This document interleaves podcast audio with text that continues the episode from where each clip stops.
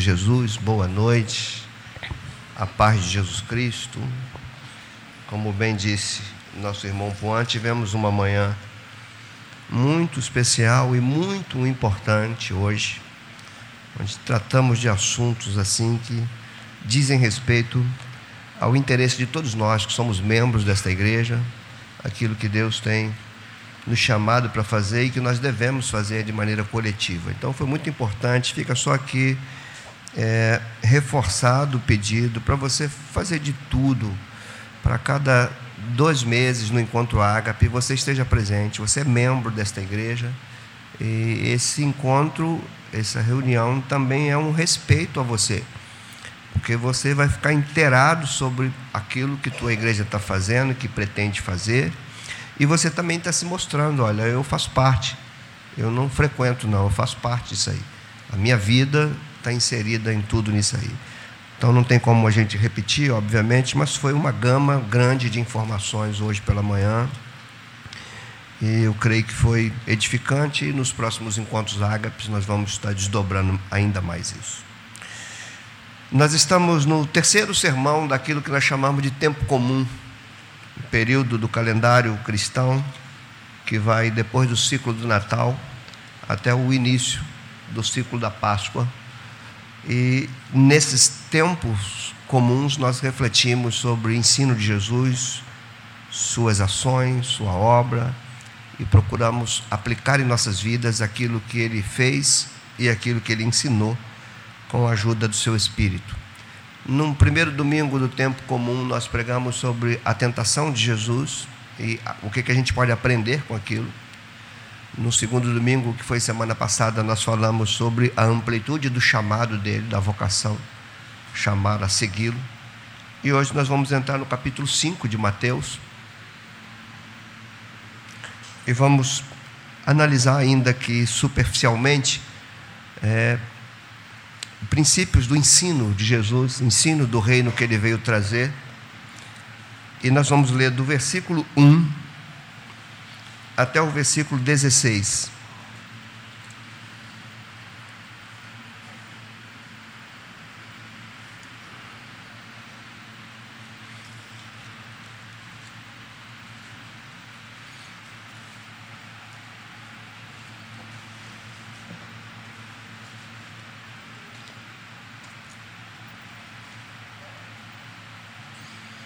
Vamos lá, assim diz a palavra do nosso Deus. Vendo Jesus as multidões, subiu ao monte e, como se assentasse, aproximaram-se os seus discípulos e ele passou a ensiná-los, dizendo: Bem-aventurados os humildes de espírito, porque deles é o reino dos céus.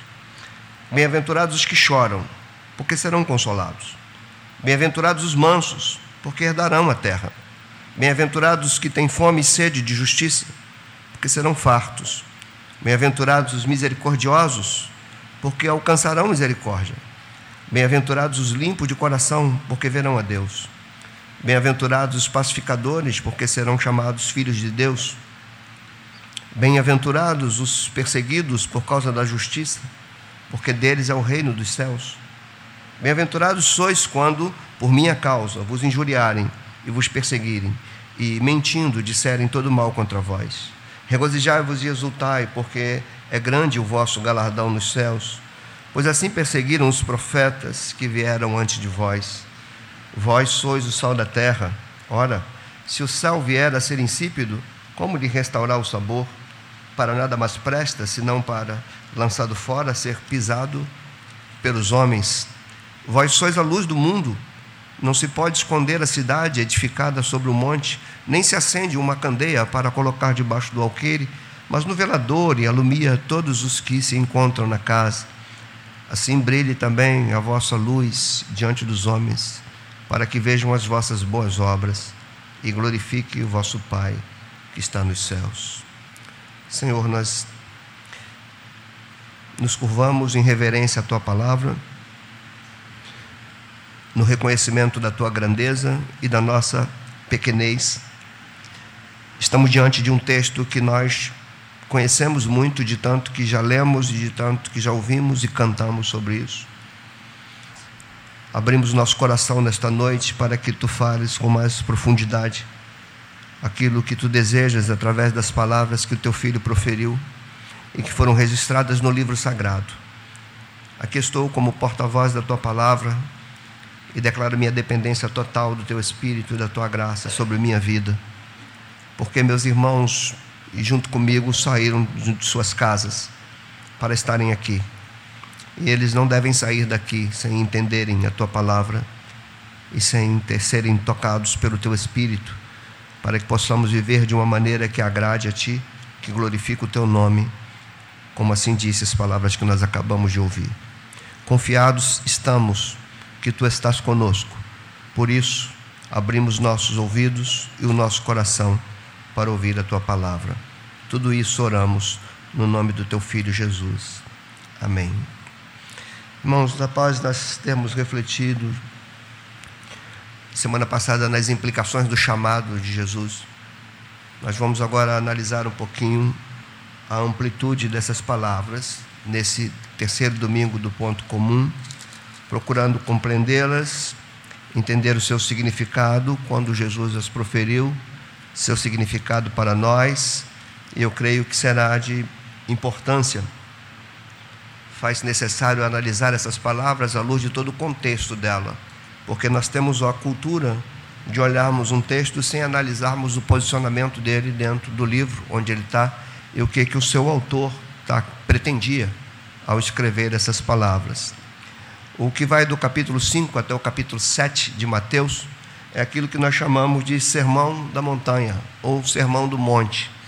E talvez isso não seja uma, uma expressão fiel ao que se revela aqui.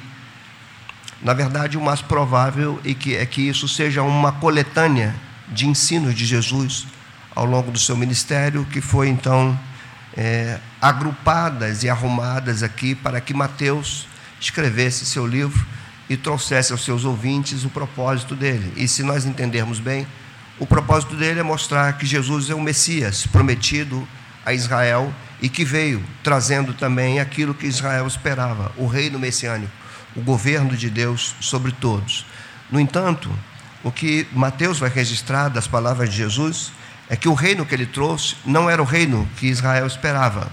Era um reino com valores diferenciados, era um reino com os valores que não se encontraria aqui, por onde eles estavam. Não era um reino nacionalista, era um reino espiritual, não era um reino também territorial, não era um império que ia se expandir, era um reino que vinha com seus valores, com seus princípios, e vinha encontrando corações, vidas e transformando essas pessoas. É, na primeira parte, nós vimos sobre as bem-aventuranças, né? bem-aventurado, bem-aventurados, bem-aventurados, bem-aventurados. E logo depois dessas bem-aventuranças, ele se volta para os discípulos dele, mais diretamente fala: Vós sois a sal da terra e a luz do mundo aqueles que são os bem-aventurados, que vão nos primeiros versículos do capítulo 5, é que vão compor uma comunidade que é sal e que é luz e que mostra então que o reino está presente. O texto é de uma profundidade assustadora, embora nós estejamos extremamente familiarizados com eles. Nós precisamos fazer algumas conexões antes de entrarmos aqui nele. Por exemplo, quando você pega o capítulo 5, que nós abrimos agora, o texto é claro, dizendo que Jesus viu as multidões, ó, vendo Jesus as multidões, a gente vai tentar edificar que multidões eram essas.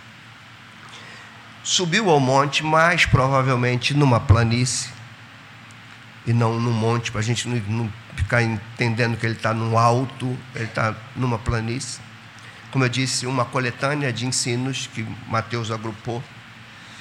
Ele sobe ao monte e, como se assentasse, porque era costume dos mestres ensinar sentado, ele começa a ensinar e diz o texto que aproximaram-se os seus discípulos e ele passou a ensiná-los. Então, numa primeira mão aqui, nós vemos que o objetivo de Jesus era ensinar os seus discípulos. Que discípulos são esses? São os discípulos que nós analisamos semana passada, que ele chamou, dizendo: Vinde após mim, vinde após mim. Agora ele está com esses discípulos, ele passa a ensinar esses discípulos os valores do reino que ele está trazendo. Então, num primeiro momento aqui, Mateus deixa claro que ele, vendo as multidões, aproxima-se dos seus discípulos, senta-se e passa a ensiná-los. Então, nós temos que ter em mente aqui os discípulos ouvindo e uma multidão que Jesus viu, que Jesus percebe. Quando você termina, quando Mateus termina de relatar aquilo que nós chamamos de Sermão do Monte, é no capítulo 7, eu queria ler com você o último versículo do capítulo 7, ou os últimos versículos, 28 e 29. Esses versículos vão dizer: quando Jesus acabou, abriram aí?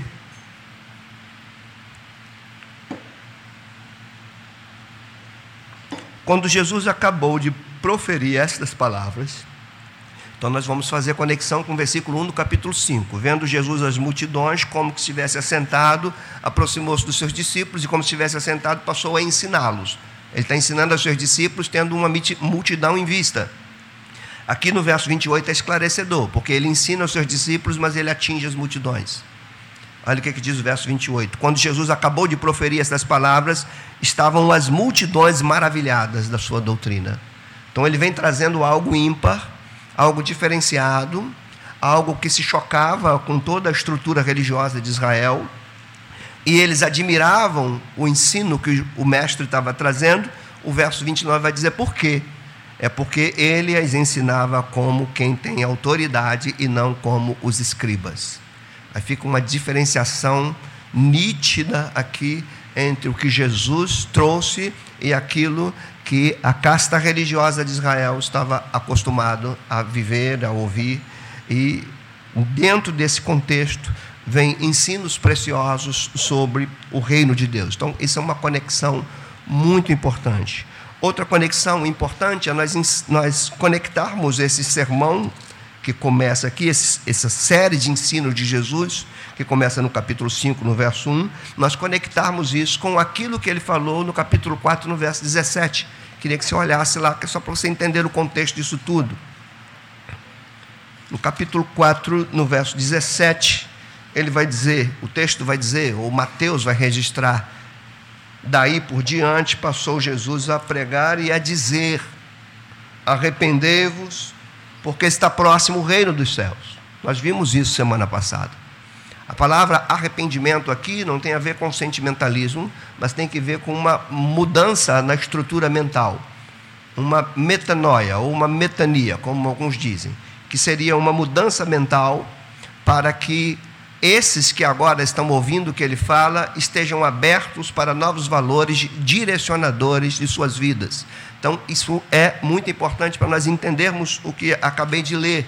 Que quando ele diz arrependei-vos, mudem a mente, tenham a mente transformada, porque está chegando um novo governo, um novo reino, esse novo reino tem novos valores. Então, o que a gente vê no capítulo 5 é ele começando a ensinar a esses valores, sem que, sem o arrependimento, nós não seríamos capazes de entender.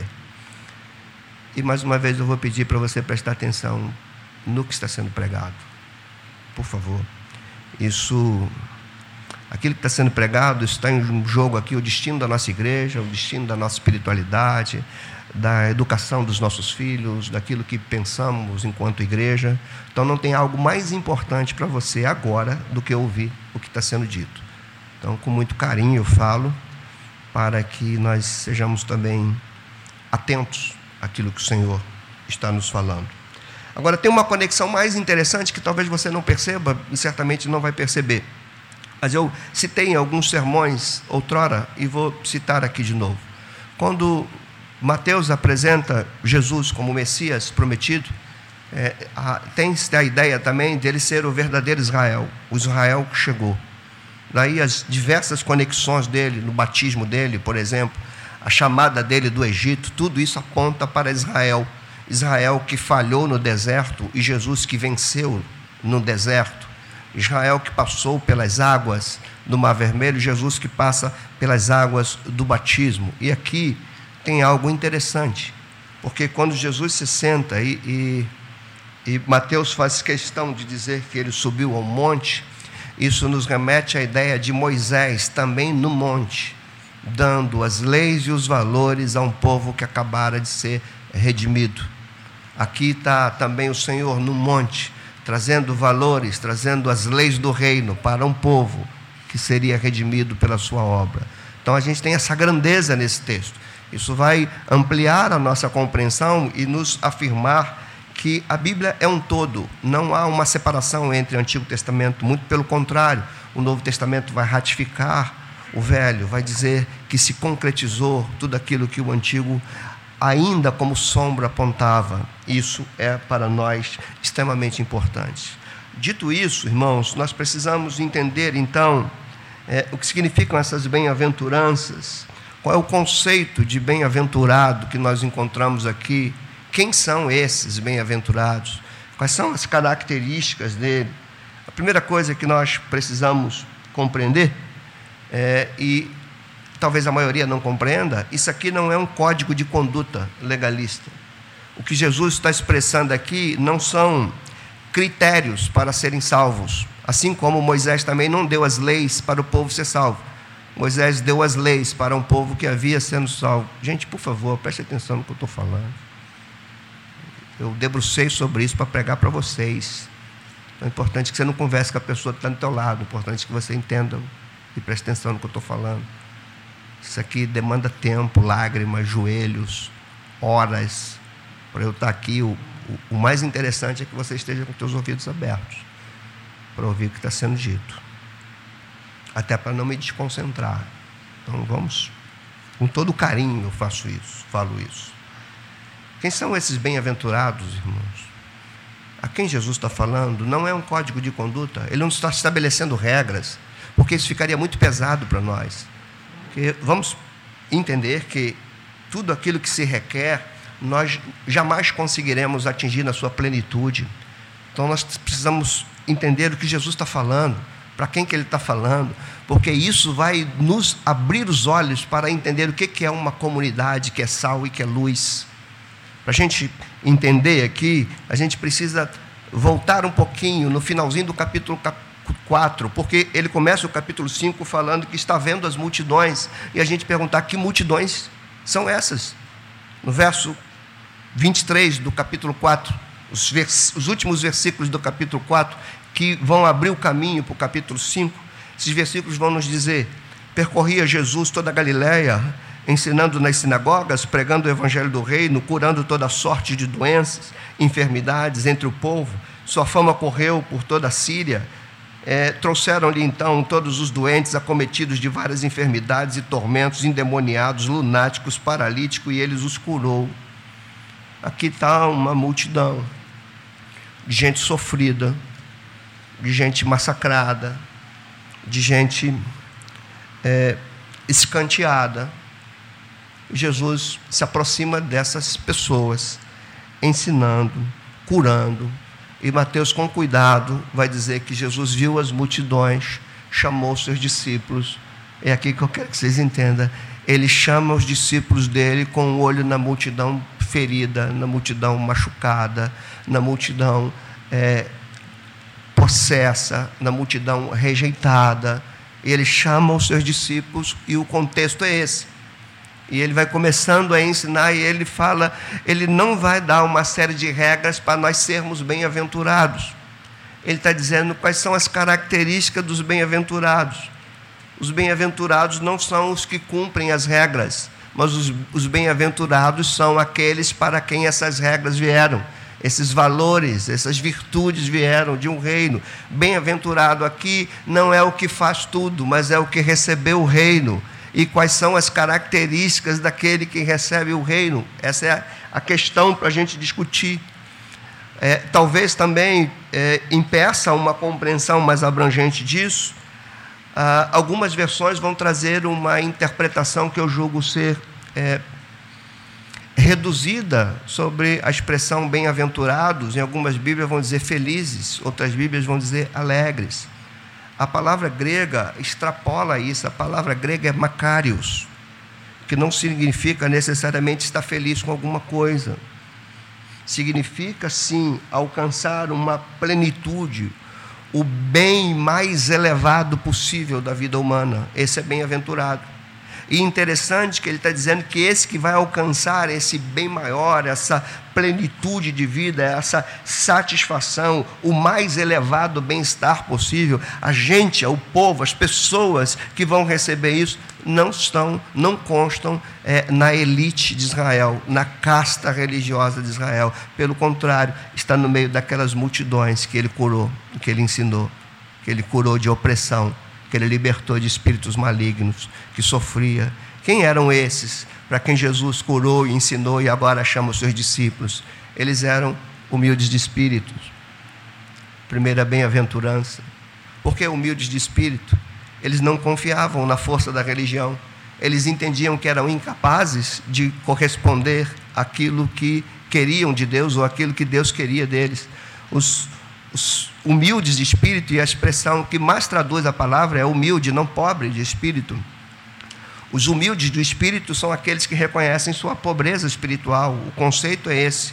Aqui é o reino de Deus e o, aquele que al, alcança o Macários, a plenitude, o bem mais elevado de vida, são aqueles que não se justificam por si mesmos, são aqueles que não estão no pedestal, são aqueles que não se valem de suas atribuições religiosas para se acharem então aceitos por Deus, muito pelo contrário.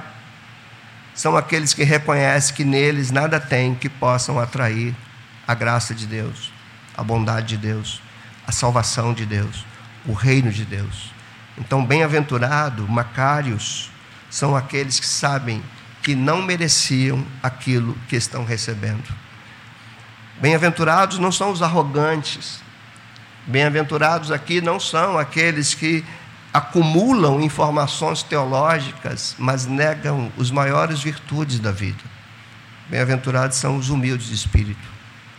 Dentre esses aqui, para quem o reino chega, não tinha só os humildes de espírito, tinha os que choravam, os que choram, choram por suas dores, choram pelas calamidades que viviam, choram talvez por serem, terem sido rejeitados, choram por serem a ralé de tudo, a quem Jesus foi curando, ensinando, vivendo com ele, eles choram. E a promessa para esses que choram e para quem é chegado ao reino é que eles serão consolados. E aqui, irmãos, embora a expressão esteja no futuro, a gente não pode entender apenas no futuro escatológico. Eles serão consolados quando Jesus vir. Não, eles serão consolados porque o reino chegou. O reino chegou e traz consolo para aqueles que choram. Choram pelas calamidades da vida, choram pelo abandono, choram porque ninguém olhava para eles. A esses chegou o reino.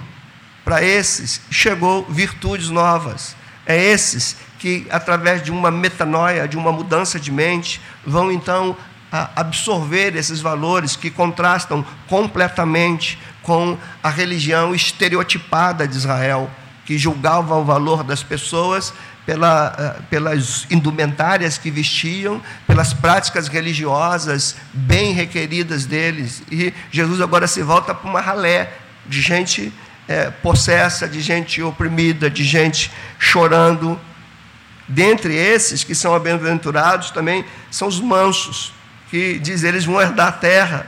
Os mansos não são necessariamente aqueles quietinhos, mas aqueles que submetem, que submetem ao reino que chegou, que sofrem sem confrontar, que, que, que, sofrem, que sentem o seu sofrimento, que guardam aquilo sem se tornar pessoas ríspidas, sem se tornar pessoas vingativas. Eles esperam um consolo maior. Eles esperam algo que havia sido prometido pelos profetas e que agora chegou. E Jesus falando: vocês são bem-aventurados, porque vocês são humildes de espírito, vocês são bem-aventurados, porque vocês choram, vocês são bem-aventurados, porque vocês são mansos vocês são bem-aventurados, porque vocês esperam pela misericórdia de Deus, por isso não tem dificuldade de serem misericordiosos uns com os outros. Isso é o sermão do monte, quando a gente, quando ele clareia para nós. Ele diz: Bem-aventurados aqueles que, mesmo com toda dificuldade, têm o coração limpo, têm o coração puro. É, aqui não está dizendo, obviamente, que são pessoas sem pecados Aqui a gente precisa entender a máxima de Deus, que ele diz: Eu enxergo o interior, eu não enxergo o que os homens estão vendo. Nessa multidão tinha gente pecadora, é claro, mas Jesus consegue enxergar em gente pecadora uma limpeza de coração. Talvez a gente não entenda isso, é muito paradoxal para a gente, mas Jesus enxerga onde a gente não enxerga, ele vê onde a gente não vê. Por isso que ele recebeu a adoração de uma prostituta, porque ele via dentro de uma prostituta uma adoradora, ele via um coração limpo naquela que vivia se prostituir. Só o Senhor, só o reino de Deus. Eu quero que vocês peguem isso, porque são esses valores que vão marcar uma comunidade de sal e terra, de sal e luz, que expressa Cristo, que expressa o reino de Deus. Então, bem-aventurado, repetindo, não, não, não cabe a nós um, entender isso aqui como um código de conduta. Não, bem-aventurados são aqueles que são assim. O reino não é chegado para essas pessoas. O reino não é chegado para os arrogantes. Ele diz: bem-aventurado os pacificadores, aqueles que almejam a paz e que, se depender dele, haverá paz entre eles. Esses são bem-aventurados, para esses o reino está chegando. Ele prossegue e diz: bem-aventurados os perseguidos por causa da justiça, são aqueles que lutam pela justiça, sofrendo injustiça. Jesus está dizendo, eles são bem-aventurados. Bem-aventurados são esses. Bem-aventurados são esses, porque eles serão consolados, dele é o reino dos céus, eles serão chamados filhos de Deus, eles herdarão a terra. Esses são aqueles a quem Jesus trata de bem-aventurados. São características próprias desse povo. Então, ligar as bem-aventuranças do capítulo 5, entender a palavra no grego, que não é somente feliz, compreender o sentido da palavra macários, encontrar um estado elevado de satisfação. Isso não significa que não haverá confrontos, que não haverá lutas, que não haverá obstáculos, muito pelo contrário. Nós estamos vendo aqui que esse Macários, essa bem-aventurança, chega para os humildes de espírito, para os que sofrem, para os que choram, para os que gritam por justiça.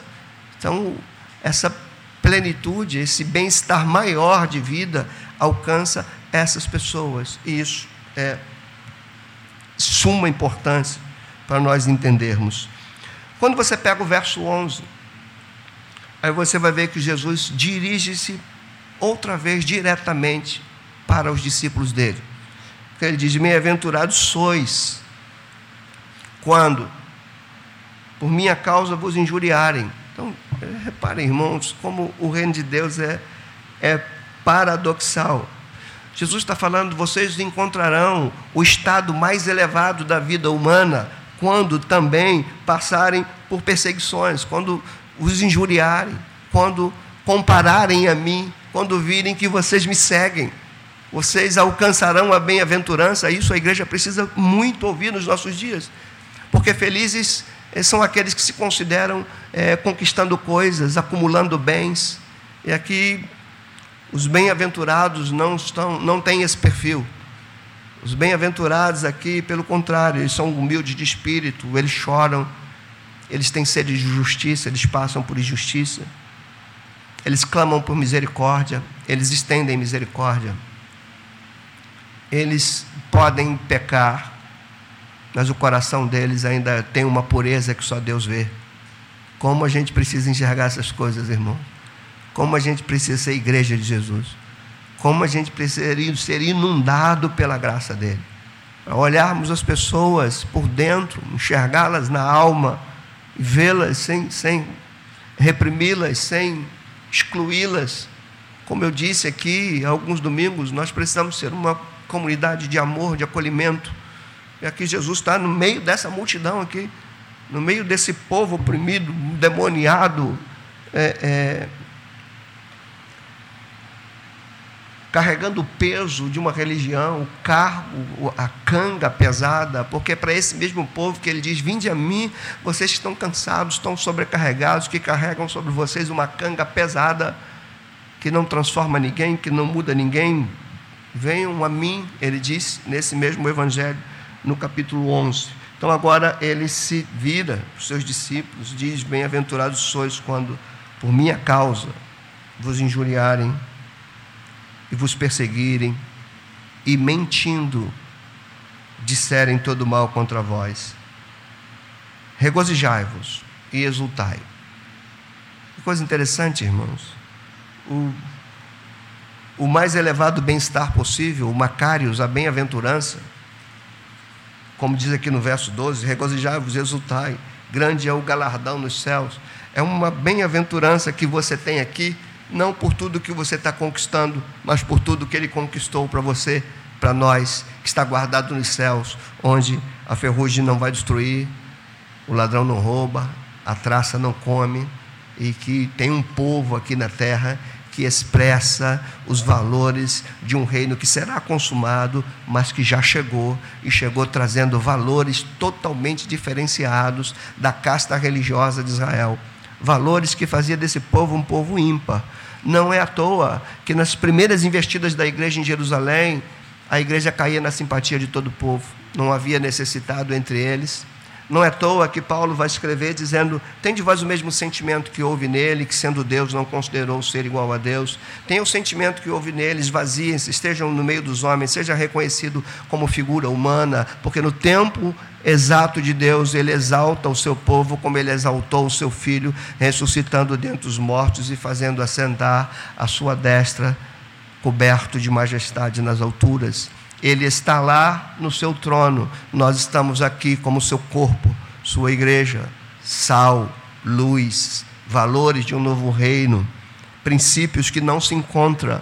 Não é uma religião que vai te trazer isso, não é a exigência externa que vai produzir isso em nós, é termos isso em potencial dentro de nós e o reino de Deus chega. A quem o reino de Deus chega hoje? Para o mesmo tipo de pessoas. Não chega para os arrogantes, chega para os humildes de espírito, não chega para aqueles que acham que nunca pecam e que julgam os outros, chega para aqueles que reconhecem que são pecadores e que sabem que por eles mesmos jamais corresponderiam. O padrão elevado da vida do reino de Deus. O reino é chegado a esses. O reino é chegado para você que chora. Chora pelas lutas da vida, chora pelas injustiças que passa, chora pelas curvas da vida traiçoeiras que nos batem, chora sem disfarçar nas máscaras religiosas dominicais, simplesmente chora. Clamam por justiça, o reino de Deus é chegado. A igreja, então, é o povo que mostra essas marcas. Quando ele fala no verso 13, é, a expressão do verso 13 é bem direta também: vós sois. Reparem, ele não diz vós serão, vós sois. Não há outro povo que seja, só vocês. Quem? Essa raça de gente oprimida, de gente machucada, de gente humilde de espírito, de gente com sede de justiça, de gente que passa pela injustiça, de gente que está chorando. O reino de, esse povo que é isso tudo, que talvez a elite religiosa rejeitava, esse povo, Jesus falou assim: vocês são sal, a luz. É através de vocês que esses valores vão ser potencializados. Então, meus irmãos, um ponto importante para a gente entender nessa primeira parte da minha mensagem é que as bem-aventuranças não são um código de conduta para nos aprovar diante de Deus. Muito pelo contrário, é aquilo que o reino de Deus encontra em nós. E que uma vez estando no reino e o reino em nós, nós precisamos desenvolver essas virtudes para a glória de Deus para louvor da glória do Senhor. Daí a gente precisa entender quais seriam as marcas de uma comunidade, de uma igreja que seja sal e luz, como Jesus aqui falou, como Jesus afirmou: vós sois. Em outras palavras, se vocês não viverem como se fossem, não tem sentido a presença de vocês no mundo. Então, a presença deste povo no mundo só tem sentido se ele for um povo de contraste. Se ele for um povo que está no meio, porque o sal se mistura, mas que ele está no meio contrastando com tudo que existe, mostrando novos valores, mostrando um padrão mais elevado de vida, por isso bem-aventurado não é um padrão mais elevado porque economicamente está bem, porque tem três carros na garagem, porque é um, um grande executivo de uma multinacional. Não são esses que são bem-aventurados. Bem-aventurados, esse sal, essa luz, são aqueles que, como Paulo dizia aos Coríntios, que não são e confundem os que pensam ser. É essa comunidade, é para esse que chegou o reino.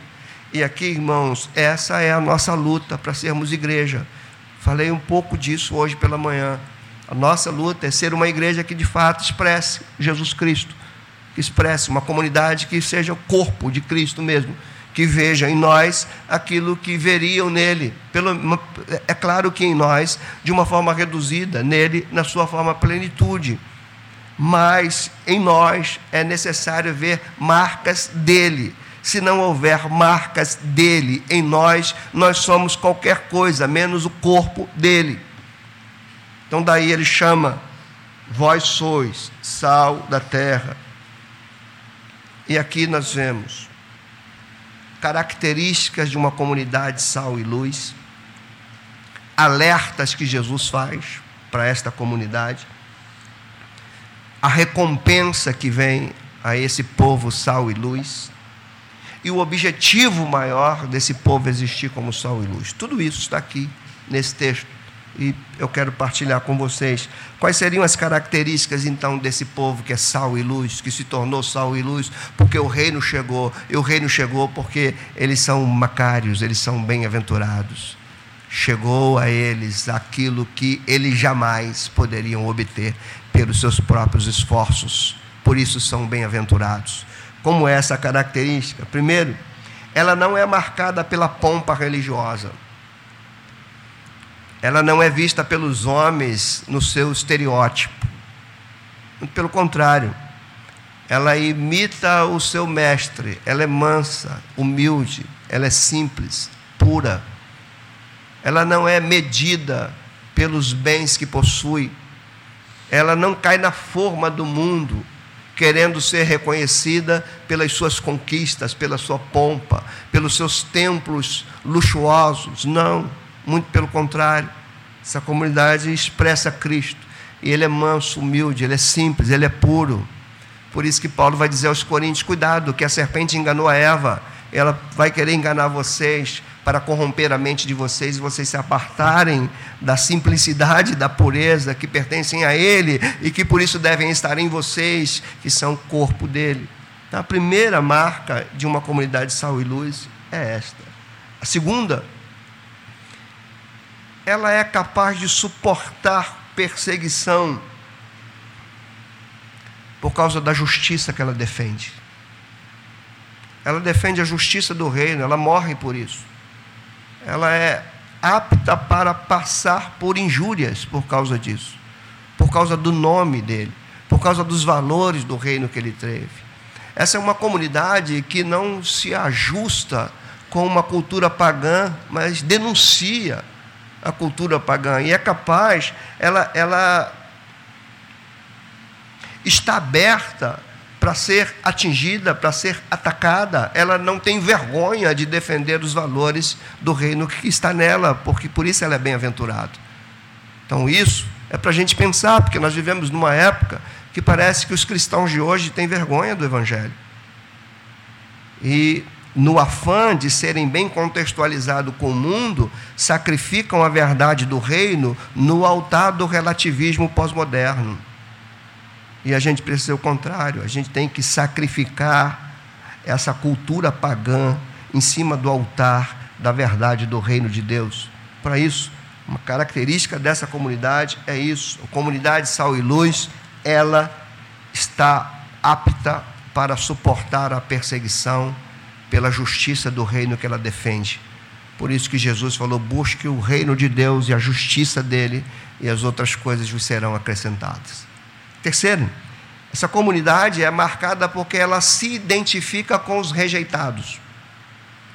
Foi isso que Jesus fez. Andou pelas vizinhanças com pobres, com pecadores, com gente é, descartada do convívio social Jesus não teve nojo das pessoas, Jesus não teve vergonha das pessoas, Jesus não separou as pessoas, Jesus esteve no meio delas e somos comunidade, sal e luz. Nós precisamos nos identificar com os rejeitados, porque o sal entra, conserva, misturando-se sem ser visto. E essa é a igreja que expressa ele, a comunidade, luz, sal. Ela não foge dos rejeitados ela não é a comunidade dos limpinhos, ela não é aquela comunidade que só abraça aqueles que andam do jeito que nós queremos, não, ela abraça os rejeitados, ela abraça aqueles que são escanteados, ela abraça aqueles que não têm voz, ela abraça aqueles que choram, ela abraça aqueles que se reconhecem como humildes de espírito, que sabem que por si mesmo não revertem as coisas. A igreja de Jesus é essa. O mundo precisa da igreja de Jesus. Nós somos a igreja de Jesus. Nós somos um pedacinho dela. Nós somos uma igreja local, corpo de Cristo na localidade. Precisamos então nos identificar com esses, essas características de uma comunidade sal e luz. Quarto, é uma comunidade que ela se mistura com os rejeitados, mas ela se mistura conservando valores do reino de Deus no meio de um mundo cheio de distorções. Por isso que é sal. Porque o sentido do sal aqui é que era usado para conservar alimentos. E quando ele perde a sua salinidade, o que Jesus disse e o que acontecia na época, o sal que perdia a sua salinidade não prestava para nada, eles jogavam na rua o sal. Por isso que é a ideia de são pisados pelos homens, porque jogavam sal na rua porque não prestava, perdeu sua salinidade. E Jesus está fazendo uma metáfora comparando isso com o povo que é sal e luz e diz: se vocês perderem a salinidade, se vocês perderem a capacidade de conservar, vocês só servem para ser pisados pelos homens. Isso aqui é muito profundo para nós. Porque às vezes nós queremos estar no meio daqueles que são rejeitados. Mas às vezes nós não queremos estar lá no meio conservando valores que nós cremos. O que eu vejo hoje são muitas vezes, muitas pessoas negociando os valores para serem taxados como pessoas que se misturam com os menos favorecidos. Irmãos, se misturar com os menos favorecidos não pode ser político, não pode ser proposital, não pode visar o holofote. Eu não posso já usar a desgraça humana para me projetar politicamente, como eu vejo nos meus dias é usar a desgraça humana para me projetar politicamente, para quando chegar lá eu esquecer completamente do meu discurso e eu passar a roubar daqueles que não têm, como fizeram nas nossas barbas. O que essa comunidade faz é o contrário. Ela se mistura com os menos favorecidos, mas ela preserva valores, ela é sal. Ela conserva valores, ela não negocia valores ela não se deixa levar dos seus valores para ser bem vista entre os rejeitados, para que ganhe projeção sobre eles. Isso não faz parte da igreja de Cristo. Jesus falava que aquilo que a mão direita dá, que a mão esquerda não tome conhecimento. Essa é a comunidade que Jesus quer edificar nos nossos dias. Ela é sal, ela se mistura. Outro, esta comunidade também é marcada por aquela que traz luz em meio às trevas. Esse é o sentido da luz aqui, que não poderia estar oculta, que não poderia estar sendo colocada dentro de um cesto, dentro de um alqueire, mas deveria estar colocado num ponto estratégico para iluminar tudo. E é tão interessante isso que Jesus compara, ele fala assim: não se pode esconder uma cidade que é edificada sobre um monte. Eu duvido você passar pelo centro da Penha e não enxergar a igreja da Penha. Duvido. Ela está edificada sobre um monte. De longe se vê. De longe. O que Jesus está falando é que essa comunidade, até quem está de longe tem que ver, enxergar que ela está presente. E a luz dela, quando ela entra, vai dissipando trevas trevas espirituais, trevas de ignorância, de conhecimento, trevas emocionais, as trevas que estão abatendo as pessoas ele é, ela é uma luz para uma geração afundada em trevas. Se nós entendermos isso, irmãos, se internalizarmos isso dentro de nós e na força do Espírito de Deus, caminharmos para sermos uma comunidade assim, você pode ter certeza que o nome do Senhor será glorificado em nós. Além disso, ela é uma comunidade de inserção, de visibilidade, como eu disse, não pode se colocar debaixo, não pode se esconder. É, se queremos ser comunidade sal e luz, Nós não podemos ficar confinados nessas quatro paredes e nas paredes das nossas casas. É preciso mostrar a luz. Ela se mistura, ela é inserida, ela está no meio, por isso é sal, por isso é luz, mas como eu disse, ela está no meio, não sendo absorvida pelo meio, mas transformando o meio pelas virtudes do reino que chegou dela. Essa é a igreja. Nossos vizinhos precisam ver isso em nós, nossos amigos, nossos colegas, por onde passarmos, é a comunidade. Sal é a comunidade luz. Para essa comunidade, Jesus também faz alertas. E o alerta é muito fundamental. Ele diz: se esse povo sal e luz perder essas virtudes, quais virtudes? Humilde de espírito, que chora, que é pacificador, que clama por misericórdia, por misericórdia e por isso é misericordioso com os outros, que clama por justiça se essa comunidade sal e luz perder essas virtudes, ela é como um sal que perdeu a sua salinidade. E qual é o alerta? Não percam essas virtudes, porque se vocês se perderem essas virtudes e absorverem virtu as virtudes de um mundo em decadência, vocês não vão prestar para mais nada. Ou seja, irmãos, se os valores das nossas, das nossas vidas são os mesmos os valores de uma cultura pagã, nós perdemos a salinidade. Se nós buscamos o mesmo que eles buscam, nós deixamos de ser sal. Porque nós vamos também sofrer pelas mesmas coisas que eles sofrem. E esse povo não sofre por aquilo que o mundo sofre. Esse povo sofre pela justiça que o reino está trazendo. O sofrimento desse povo tem um outro, uma outra dimensão, um outro nível. Ela não pode, o alerta é: o sal não pode ser insípido, vocês não podem perder essas virtudes. O alerta é também a luz que raiou em vocês, porque a luz é de Cristo. Ele diz: Eu sou a luz do mundo. Lembra disso, João 8? Eu sou a luz do mundo. Agora ele está se virando para esses discípulos e fala: Vós sois a luz do mundo. O que, que é isso? Nós refletimos nesse mundo a luz que está nele. E se nós deixamos de fazer isso, há um alerta: vocês perderam. Vocês deixaram o propósito pelo qual vocês existem. Então, nós vimos características, nós vimos alertas, mas essa comunidade também tem recompensa. E a recompensa de um povo sal e luz não é uma vitória depois de sete semanas de jejum e oração.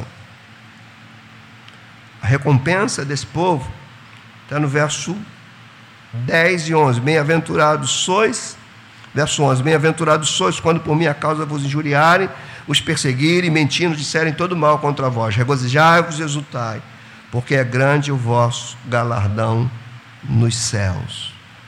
A recompensa desse povo é o prazer de saber que a graça que alcançou agora alcança outros pobres de espírito. Isso é uma recompensa. A graça que nos atingiu vai atingir a outros. Nós que não merecíamos, agora somos luz para aqueles que também não mereciam, mas que vão.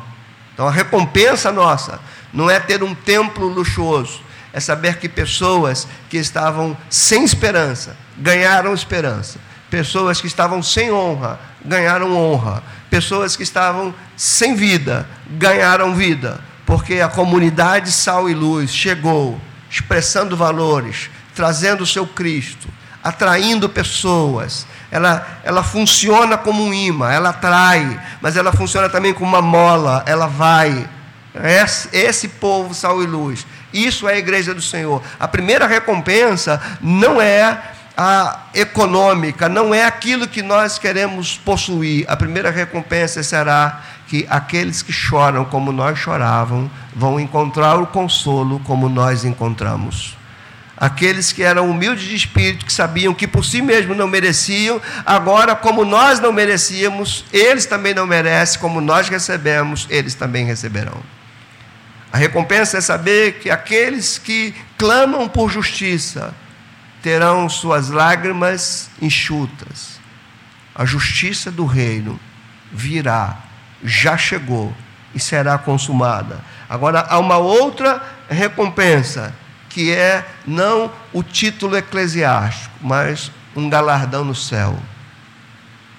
E talvez, por sermos tão pragmáticos, nós não entendamos bem a grandeza disso. Jesus falou: vocês terão um galardão. Isso aqui é incomparável, irmãos. A gente nem a teologia explica muito bem isso. O que nós teremos lá é incomparável a todos os tesouros daqui. Não se compara. Essa comunidade deixa de ser a comunidade sal e luz quando busca os tesouros da terra, em vez de se valer de um tesouro no céu. Então vimos características, vimos alertas, vimos recompensas, e agora nós vamos ver qual é o objetivo maior dessa comunidade. E aqui é interessante, esse povo sal e luz não quer o holofote para si. Ela não busca o pódio. Ela não busca ser vista pelos homens. Isso já fazia os fariseus da época de Jesus. Jesus falava assim: de modo nenhum imitem eles, porque eles ficam gritando pelas praças com orações muito bonitas para impressionar as pessoas e ganhar o reconhecimento das pessoas. E Jesus falou assim: eles já tiveram a recompensa deles. Vocês não. A recompensa de vocês é outra. E não é o holofote que vocês devem buscar. Porque no verso 16, ele vai dizer: brilhe a vossa luz. Onde? Aonde deve brilhar a luz? diante dos homens. Se você entendeu o contexto que eu falei, é, é, é diante de toda aquela ralé que estava ali. Brilhe sua luz diante desses sofridos, diante dessa religião caída, estereotipada, política. Brilhem a luz de vocês. E o que ocorrerá quando esta luz brilhar? Ele diz: eles vão ver as vossas boas obras e vão ver que não há em lugar nenhum essas virtudes somente numa comunidade sal e luz, e quando eles observarem aquilo que só podem ver em vocês, eles vão glorificar não a vocês, eles vão glorificar o Pai que está nos céus. Quer comais, quer berbais, quer façais qualquer outra coisa, fazei tudo para a glória de Deus. A igreja vive para a glória de Deus. Nossas ações são para a glória de Deus. Nós não estamos aqui. Nós não queremos um, um pedestal para nós. Os pastores sérios, verdadeiros, eles não se consideram reconhecidos porque sentam nas cadeiras das grandes celebridades eclesiásticas. Os verdadeiros pastores querem a glória de Deus. Eles não querem ser reconhecidos pelos carros luxuosos que andam. Eles não querem ser reconhecidos pelos ternos caríssimos que andam. Eles não querem ser reconhecidos por estarem no meio de uma elite grande, enquanto a ralé está lá embaixo, muito longe deles. Não. Eles querem a glória para Deus, somente para Deus. O que tem a ver isso conosco, irmãos? Pode ser utópico, mas essa é a comunidade que nós queremos edificar aqui. Não é de grandalhões, é de macários, de bem-aventurados, humildes de espíritos, que choram, que são mansos, que buscam a paz, que lutam pela justiça, que se misturam com os que sofrem, que não querem o holofote, que não se escondem nas suas casas, que colocam a cara no mundo, que não vivem num gueto, estão misturados como sal na vizinhança, nas universidades, nos ambientes de trabalho, nas repartições públicas. Lá estão eles, misturados com os poderosos dessa terra, dizendo o quê? Que eles são humildes de espírito, que eles choram, trazendo valores que esse mundo não conhece. É isso que nós queremos dessa igreja. Como eu disse, parece ser utópico. Mas nós precisamos nos investigar, nós precisamos nos questionar e perguntar para nós: Onde está a nossa verdadeira felicidade, irmãos? Vamos ser honestos conosco. O que é que dirige a nossa vida quando nós pensamos em felicidade? uma vida bem-aventurada. Uma vida, como disse Jesus, abundante. O que vem a nós na nossa mente? O que, que o cristianismo dos nossos dias grita? O que, é uma vida feliz? É uma vida de posses, é uma vida de títulos, é uma vida de pompas, é uma vida de conquistas, é uma vida sem passar por necessidades, é uma vida sem apertos. Quanto mais somos assim, mais egoístas ficamos, mais cegos ficamos. Então nós precisamos parar e olhar para nós mesmos, para onde nos movemos quando buscamos uma bem-aventurança. O que está em nossa mente? Está em nossa mente aquilo que o mundo também tem na mente? Ou está na nossa mente sermos bem-aventurados com esse perfil? que Jesus aqui relacionou e depois chamou seus discípulos e disse: Esta é uma verdadeira comunidade de sal, de luz, que vai fazer uma grande diferença, conservando valores, levando luz a um mundo em trevas, caído. Nós precisamos então nos indagar como estamos nós com relação a isso. Será que nos perdemos como igreja em algum tempo? Será que aquilo que nós buscamos como ideal de vida é aquilo que o mundo busca? Será isso, irmãos? Nós precisamos ser honestos, porque às vezes me parece que é isso. Vejo pessoas dentro da igreja usando o nome de Deus para buscar um ideal de vida satisfatório a si mesmo. E isso não comunga com o ensino dele. Isso não comunga com aquilo que nós estamos refletindo sobre o ensino de Jesus, sobre as ações de Jesus. Outra coisa, quais são os princípios que têm marcado a nossa vida? Quando nós olhamos algumas pregações, nós ficamos impressionados e assustados. Às vezes nós vemos, porque a internet é uma bênção e uma maldição ao mesmo tempo. Né? E tem muitas coisas lá que são assustadoras. Estou vendo pessoas tentando levar como princípios aquilo que o mundo busca. Você precisa ter o princípio de ser determinado para conquistar, de acreditar em você mesmo. Para Isso aqui é legal? É, mas não são os princípios. Os princípios do reino de Deus é aquele que não acredita na sua própria força, eles são humildes de espírito, eles só acreditam na força que vem de Deus, eles não têm fé em si mesmos, eles não ficam olhando para o espelho dizendo: Eu sou poderoso, eu sou forte, eu venço, eu me amo. Não. Eles reconhecem que não são dignos do amor de Deus. Eles reconhecem que são frágeis. Eles reconhecem que não são capazes. Esses valores de humildade, de simplicidade, de pureza, de bem-aventurança, são os valores que estão dirigindo as nossas vidas? Ou estamos nos tornando altivos, soberbos, materialistas, pragmáticos, busca por resultado, busca por ser visto pelos homens? O que nós estamos buscando? Quais são as nossas atitudes internas? Quais são os nossos verdadeiros valores? Quais os princípios que marcam a nossa vida? Baseado num sermão como esse, a gente precisa parar e nos indagar.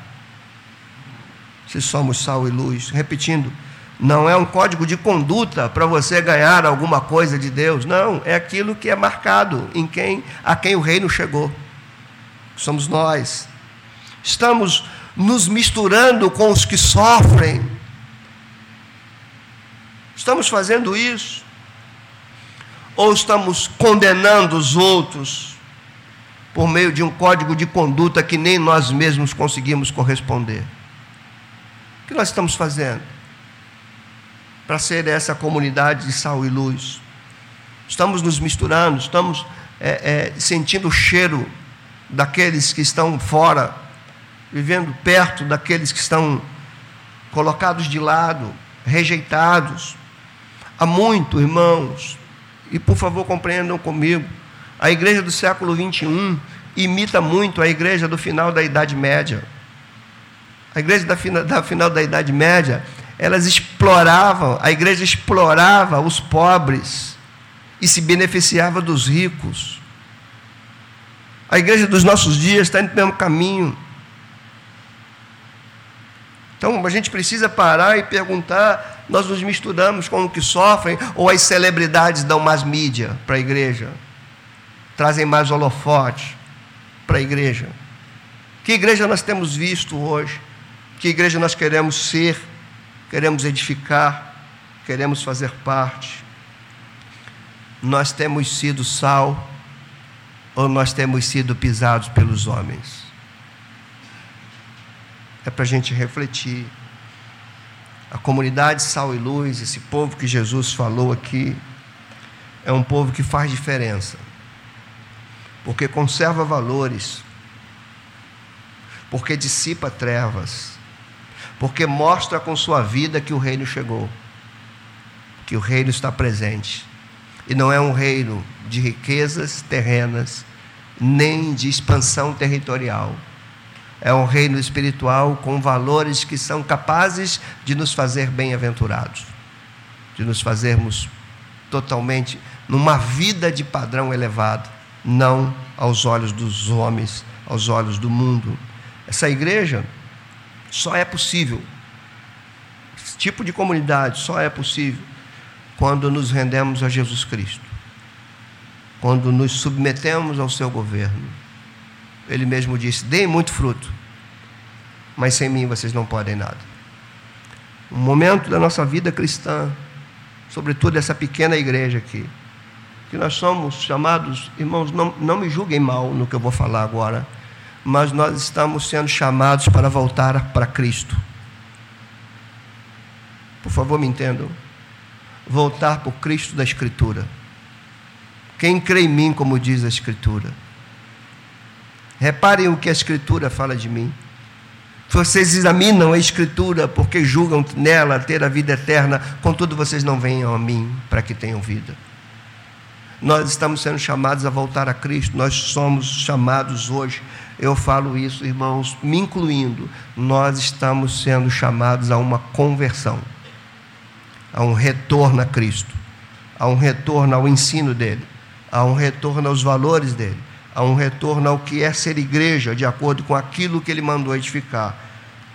A igreja é sal, a igreja é luz, e se assim ela não for, ela não serve para nada. A igreja que não caminha como sal e luz, ela vai enganar pessoas e ela vai se auto-enganar.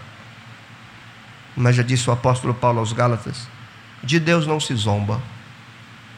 O que se planta, se colhe.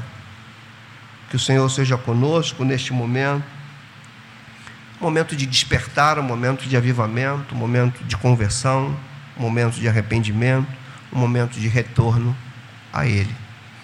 Esse é o ensino dele, quando ele começa a abrir a boca para ensinar. O reino chegou. Qual é o ensino desse reino? É isso.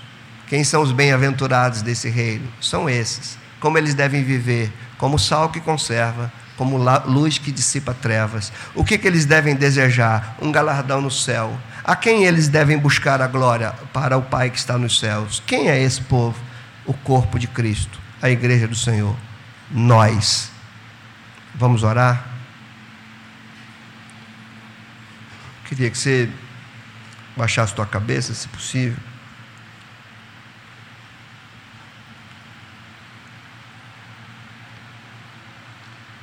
Pare um minutinho para refletir em tudo que você ouviu.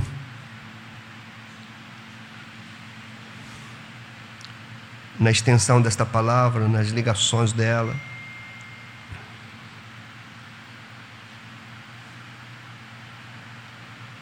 De cabeças curvadas, Senhor.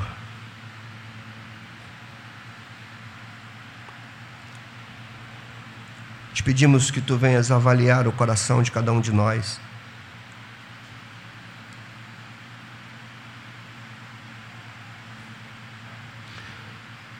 Tu conseguiste ver limpeza de coração no meio de pessoas pecadoras. Aqui estamos nós, reconhecendo os nossos pecados, mas te clamamos, Senhor. Não olhe para nós segundo as nossas iniquidades. Olhe para nós segundo a tua infinita misericórdia. Enxergue em nós aquilo que só tu sabes enxergar. Veja em nós a ingenuidade perdida, a pureza que foi embora, mas ainda está dentro. Faça-nos hoje enxergar-nos por dentro com essas virtudes Veja em nós corações limpos, pessoas reconhecedoras de serem humildes de espírito, dependentes de Ti. Atravessa o teu olhar a essa congregação e veja aqui os que têm chorado, Senhor. Porque esses que choram são sal e luz. Sal e luz. Mesmo chorando, eles carregam dentro de si uma, um padrão de satisfação que a tua palavra chamou de bem-aventurado. Perdoa-nos se temos colocado esperança naquilo que a traça come. Perdoa-nos se temos nos tornado um povo de resultados diante dos homens e negando o nosso chamado diante de Ti perdoa-nos. Queremos que as pessoas que entrem por essa igreja encontrem aqui sal e luz.